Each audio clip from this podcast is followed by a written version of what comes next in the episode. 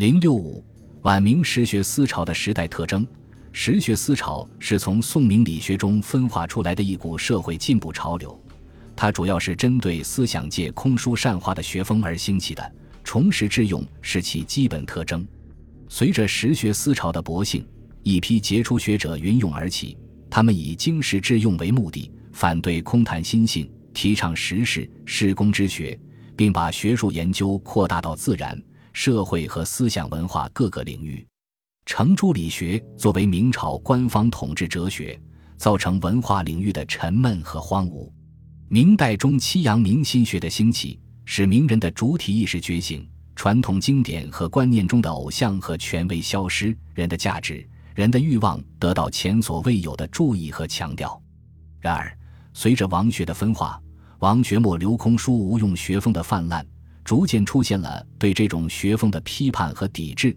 而这种批判和抵制在晚明又往往表现为向程朱理学的复归。尽管这不是历史的倒退，但这种复归倾向影响到晚明文化领域，却促使复古意识的萌动。万历年间，明代文学的复古浪潮高涨，文坛拟古、泛古之风十分盛行，学术思想领域。其研究重心也重新从四书转向五经，使经学本位意识增强。晚明以张溥、张才、陈子龙为代表的复社名士，针对士子不通经术之风，从学术务为有用出发，提倡以通经之史为内容的兴复古学，主张以考辩的方式，用实证的标准，树立务实、公正、客观的学风。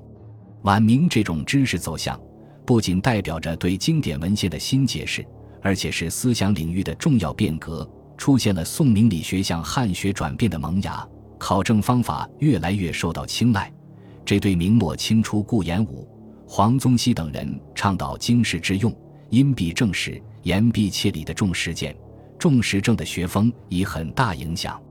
重实致用的精神还表现于对自然科学探索的实践中。晚明是中国传统科学技术进行大总结的时期，出现了一批杰出的学者和划时代的巨著，如李时珍的《本草纲目》，朱载堉的《乐律全书》，徐光启的《农政全书》，徐宏祖的《徐霞客游记》，宋应星的《天工开物》等，都是对某一领域的传统科技进行系统总结，成绩卓著。晚明重拾学风的提倡，西学东渐。使自然科学开始由冷落转向复兴，而西学的流播又使晚明的实学思潮显示出一种新的时代精神的萌动。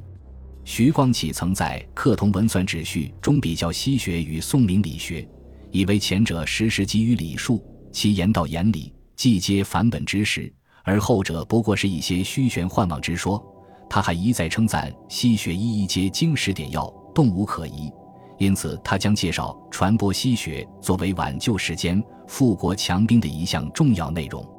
王直议会刊刻邓玉涵的《奇奇图说》时，有人责问他：“五子相克，悉如耳目资，犹可谓文人学士所不废也。今兹所录，特工匠技艺留耳，君子不弃，子何必焉于斯？”王直明确回答：“学问不问精粗，总期有济于世；仁义不问中西。”总期不为于天，兹所录者虽属记忆莫物，而实有益于民生日用，国家兴作甚极也。从王直的回答中，我们不仅可以看到实学思潮的涌动，而且可以看到两种文化的奇遇对传统实学的突破。重实致用还表现在知识的综合创新上。生活在明末清初的方以智，虽目睹了社会动乱，但却以开放。宽容的胸襟，以批判、创新的眼光对待古今中外的文化知识，并从时间尺度上把握文化发展的大趋势。他意识到对当代知识进行总结的必要，感叹吴伯学者会通之耳。他经过多年努力之撰写《物理小时》，从古今书籍中按天地人生物神怪几类摘抄，兼以评述。直观性强，伦理性强，实用性也强。他最有特色的学术思想是智测及藏通己之学，讲述与物的关系，义理与物理的关系。